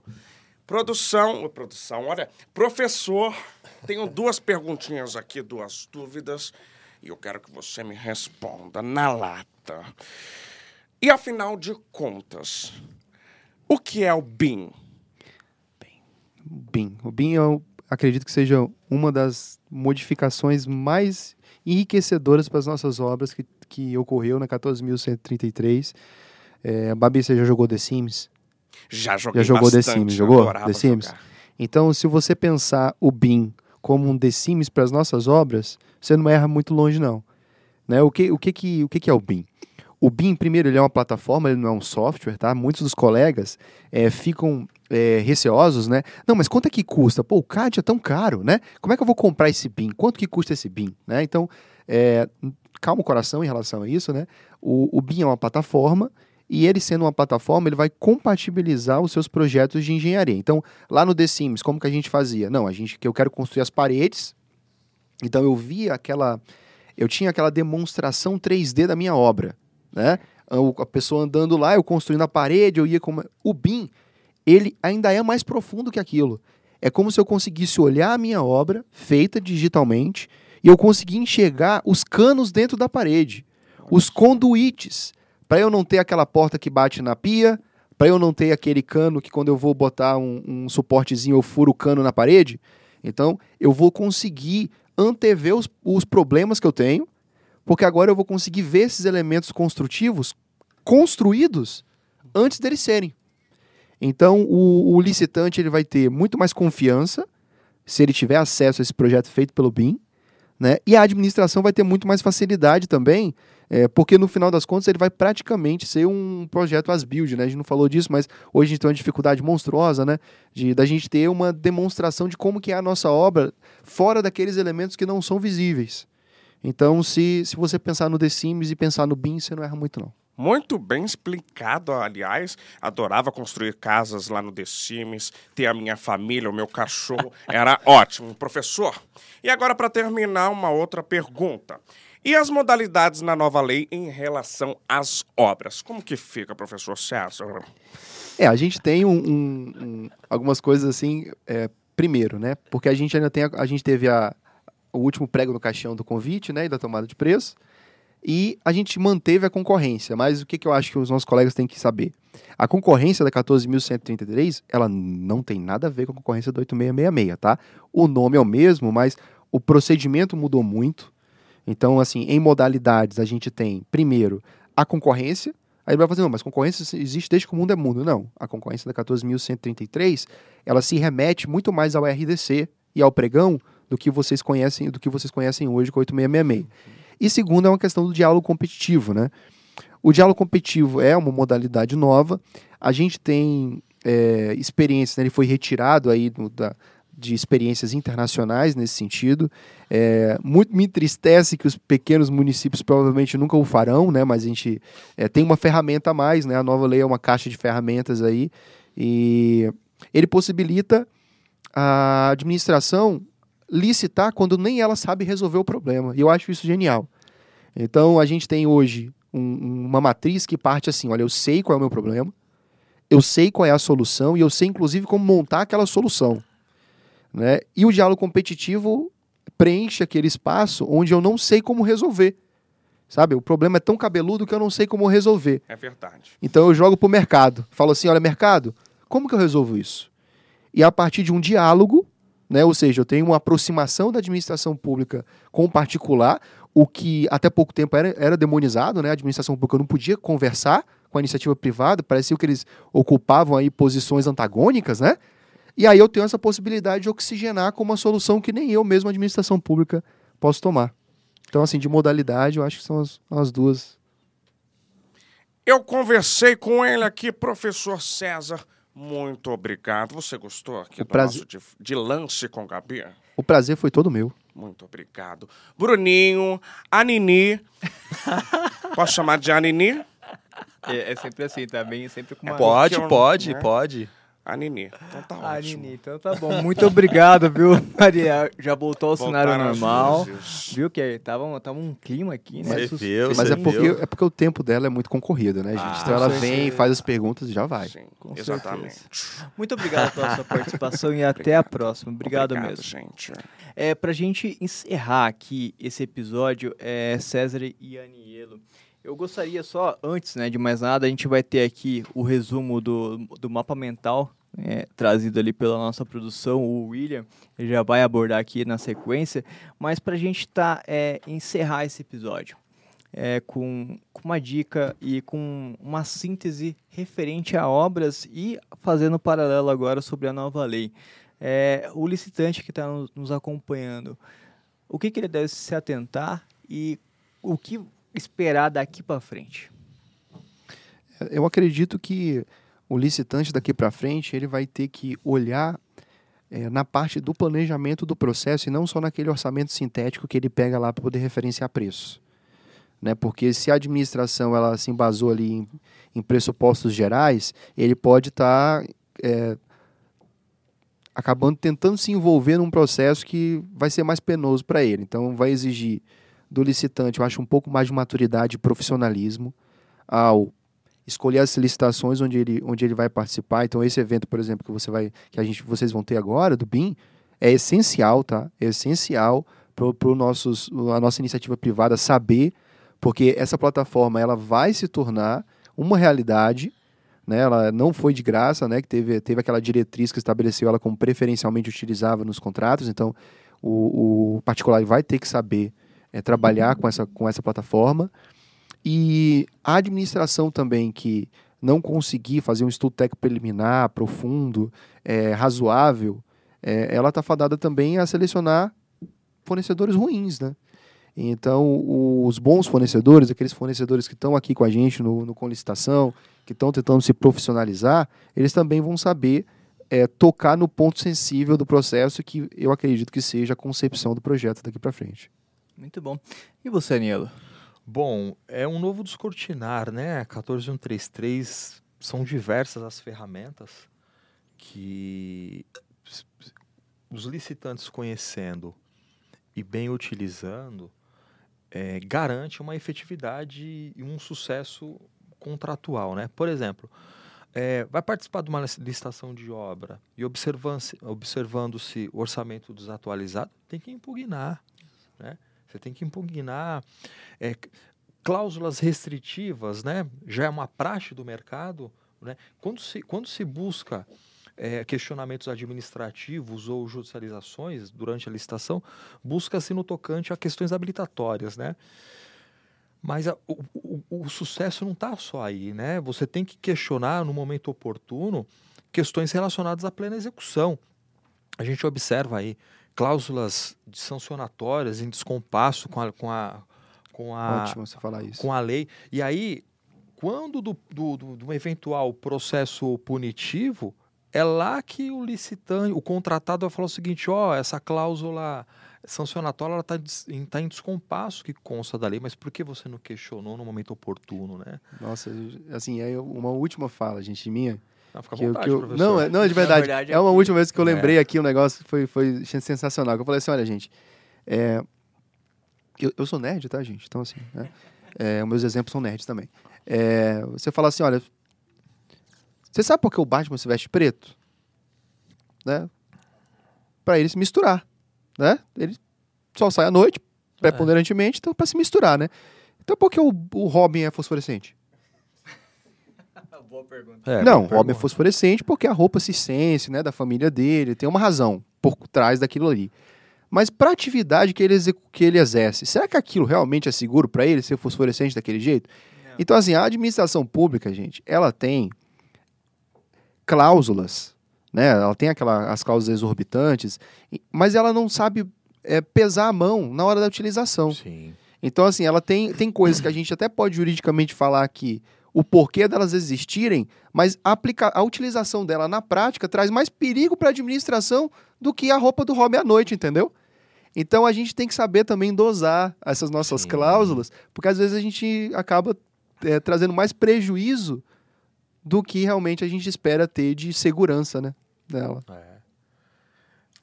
Não, e, e fora isso, né, dentro desse contexto, questão, né, dicas aí para os licitantes, para os contratados, é saber estruturar sua proposta, né, aprender, se aprofundar no BDI, acho uma matéria extremamente sensível, que a, a, que a 14133 traz, né, a gente tinha um decreto lá da Dilma que estabelecia as regras para a LDO, que já estabelecia um pouco ali do BDI, agora é, a precificação de obra pública vai passar por a composição do BDI, que é a, que é a caixa preta, né? É, o BDI, hoje, as, os as administrações pedem para apresentar ele de forma analítica, e se ele não tiver bem estruturado, pode gerar desclassificação. Ahn, iniciou a execução, reunião, para se estabelecer alguns parâmetros para que a- a- o início do cronograma físico-financeiro ocorra de forma adequada, esse diálogo, essa, essa franqueza, executou parcela, apresentou nota fiscal, medição e recebimento, né? Porque a, qual é a grande questão, né? Em, em- concluindo, A visita também a gente incluiria como uma dica? a, se, se, se, se, o ato convocatório estabelecer, Tá, é gasta, gasta quilometragem, queima combustível, mas vai lá, vai lá, pega a planilha, olha para o objeto, deixa eu ver se puxa a trena, entendeu? Isso- Não, não E- encaminha e, o office pode, é, e pode encaminhar um outro preposto para ir também. Você pode É. contratar um, um- um- E não precisa, tá, gente? Não precisa ser um engenheiro. Mas assim, quando é uma obra muito complexa, Manda. manda. Pô, Manda. contrata um engenheiro que tá lá no local mesmo É. para fazer um relatóriozinho para você. Pô, você tá querendo contratar ali milhões e milhões e milhões de reais. Você, de verdade, é um investimento assim, né? Que vale a pena, né? É porque você tem projetos, pontos cegos, né? Muitos. Muitos pontos. Porque às vezes quem precificou foi um engenheiro arquiteto recém-formado e a construtora tem lá um profissional com quilometragem. Muitos são os pontos cegos, né?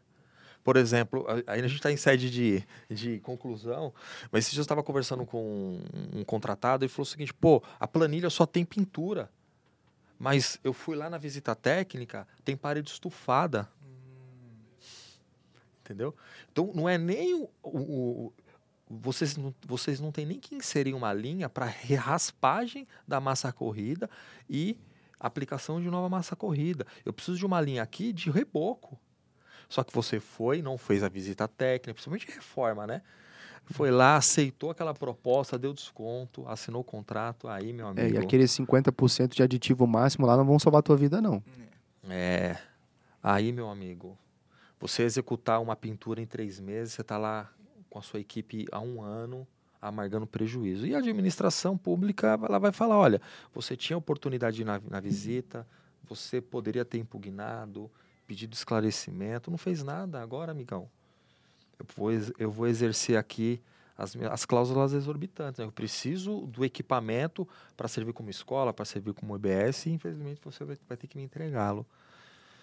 Não é? Maravilha. Eu quero chamar agora aqui, nós tivemos o episódio Saiba Mais sobre as alterações que a nova lei trouxe para obras públicas. Então, é para quem ali acompanhou, nós tivemos um episódio cheio de dicas e agora com o nosso mapa mental e o resumo trazido pela nossa produção, o William Menezes aqui vai trazer ali e pincelar o que foi ali de mais destaque nesse episódio e você terá a oportunidade de baixar esse mapa mental que vai ficar aqui no link da descrição, tanto no YouTube quanto no Spotify. William, por gentileza. Vamos lá então, Bruno.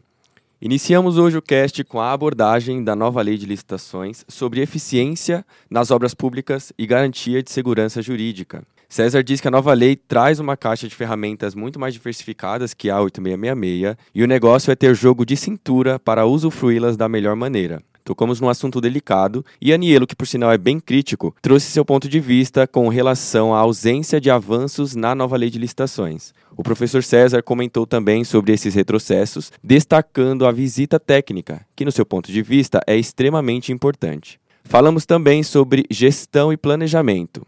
Anielo e César expuseram seus entendimentos, comentaram sobre os desafios da administração pública para a gestão dos contratos de obras e projetos. Às vezes, a construção do prédio pode ser a parte mais fácil. O desafio mesmo é manter sobre a atenção que o listante deve ter para garantir a execução sadia do contrato e receber os valores acordados. Certifique-se que sua execução será de acordo com o que está declarando. Riscos existirão, então contabilize esses riscos. A precificação deve ser vista e analisada com cuidado. O cast de hoje, Bruno, foi carregado de informações relevantes e muito assunto ficou em aberto para nos aprofundarmos mais para frente. Novamente, a dica que resume o cast de hoje é a importância do licitante estar atento e se preparar para usar a nova lei da melhor maneira possível.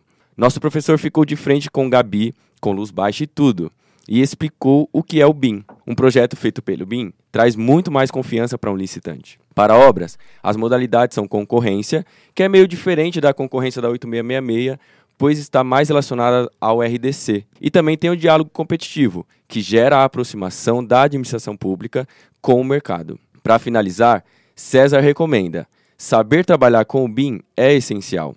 E para a administração pública, não perca a mão. Saiba dosar as cláusulas e evite perdas e prejuízos. Muito, muito, muito bom. Maravilha. Muito bom. Parabéns, Will. Você arrasou e, cara, que resumo, né? Ele pincelou ali o que há de melhor ali do Se do eu não estivesse vendo ele fazer aqui ao vivo, eu ia achar que era uma inteligência artificial que ele usou, mano. é impressionante, né? Não, sensacional. É o poder de síntese, assim, é o mais, é o mais difícil, gente. Sim. O mais difícil é você sintetizar. Sim, e, e, e, nós ali, é, por esse trabalho, é o, é o talvez o único podcast ali que trabalha com uma síntese no final em um, um mapa mental. Então, Não. é muito mérito do, do Will. Então, parabéns, Will, você manda muito bem. E, professor, lógico, para a gente encerrar aqui, é, para quem gostou do assunto, para quem é, cara, eu quero, quero conversar um pouco ali, bater mais papo ali com, com o César, onde que ele vai te encontrar? Bem, gente, eu queria é, agradecer de verdade, né, vocês terem o convite, eu estar aqui, poxa, dividindo mesa aqui, né, com gente com, com conhecimento tão profundo e, e principalmente, assim, com ferramentas que conseguem atingir o fornecedor no momento que ele precisa. Né? Porque, poxa, eu sou advogado e quando, quando o licitante procura o escritório de advocacia, o problema já está feito, é autópsia. Né? Eu fico brincando assim, gente, ó, quando você chegou aqui e a licitação já aconteceu, essa que é a autópsia, é coisa para resolver depois que já aconteceu o problema. Então vocês conseguem atingir ele para ele evitar que esses problemas aconteçam. E assim, gente, entendam, entendam de verdade. O, o valor do investimento que vocês fazem de capacitação nessa fase, antes da licitação acontecer, é nada comparado aos valores que vocês teriam que despender para poder entrar com a demanda judicial. Não se engane, isso é um investimento. Vocês têm que investir agora mesmo, para vocês tirarem é, essas pedras do caminho de vocês de uma maneira administrativa, como impugnação, como pedido de esclarecimento, do que vocês terem que fazer isso no âmbito de um mandato de segurança, que sabe Deus vocês vão ganhar. Tá? Então, assim, é, parabéns de verdade. Eu, eu acho que é, é, era um espaço que já fazia muito tempo que não era preenchido e vem sendo preenchido com muita competência por vocês. Parabéns. É, se os colegas quiserem entrar em contato comigo, é, a gente não se esconde mais em canto nenhum, né, gente? Então, assim, eu tenho, eu estou na, nas redes sociais. é arroba prof.cesarvanderlei. É, o mesmo César Vanderlei vocês podem utilizar para o meu LinkedIn, vocês podem utilizar para o meu Facebook. Lá no Instagram mesmo vocês encontram a minha Linktree, então até o meu WhatsApp aqui, não para aqui, é, é por causa disso também. E a gente está aqui para colaborar, gente. Eu acho que nesse primeiro momento a gente não tem que ser o, os cavaleiros do apocalipse aí anunciando o fim dos tempos, não. A gente tem que entender que são, é, é, um, é um, um tempo bastante assim excitante porque a gente teve como advogado, né, o novo Código de Processo Civil, que a gente chama até hoje de novo, ele não é mais novo, né? Mas, e a gente vai ter a nova lei de licitações, sabe, sabe Deus por quanto tempo aí. E a gente tem uma oportunidade boa de participar desse processo. É, a gente tem que saber que as ferramentas foram dadas é, em relação à regulamentação. Então, assim, eu acho que isso é uma coisa que é tão subutilizada. Então, você, município, é, saiba, você tem um grande poder de regulamentar, de fazer as licitações, as suas obras, elas serem é, adequadas ao, ao, local, ao teu local. Então, é, um, um, período que tem inúmeras possibilidades e a gente tem que, que esperar agora que dê bons, bons resultados. A gente já passou do, do, do tempo quando a gente estava discutindo aí do PL, ah, a lei é ruim, a lei é boa, ah, a lei é entrucada, não dá mais. Agora a lei é uma realidade, Tá? E a partir disso a gente tem que trabalhar com o que a gente tem e a gente tem que utilizar as ferramentas dela é, para atingir um, um, resultado melhor. Né? Todos nós, as empresas, quando participam da licitação, elas querem entregar. É claro que elas querem entregar. E a administração pública, quando licita, ela quer a obra entregue.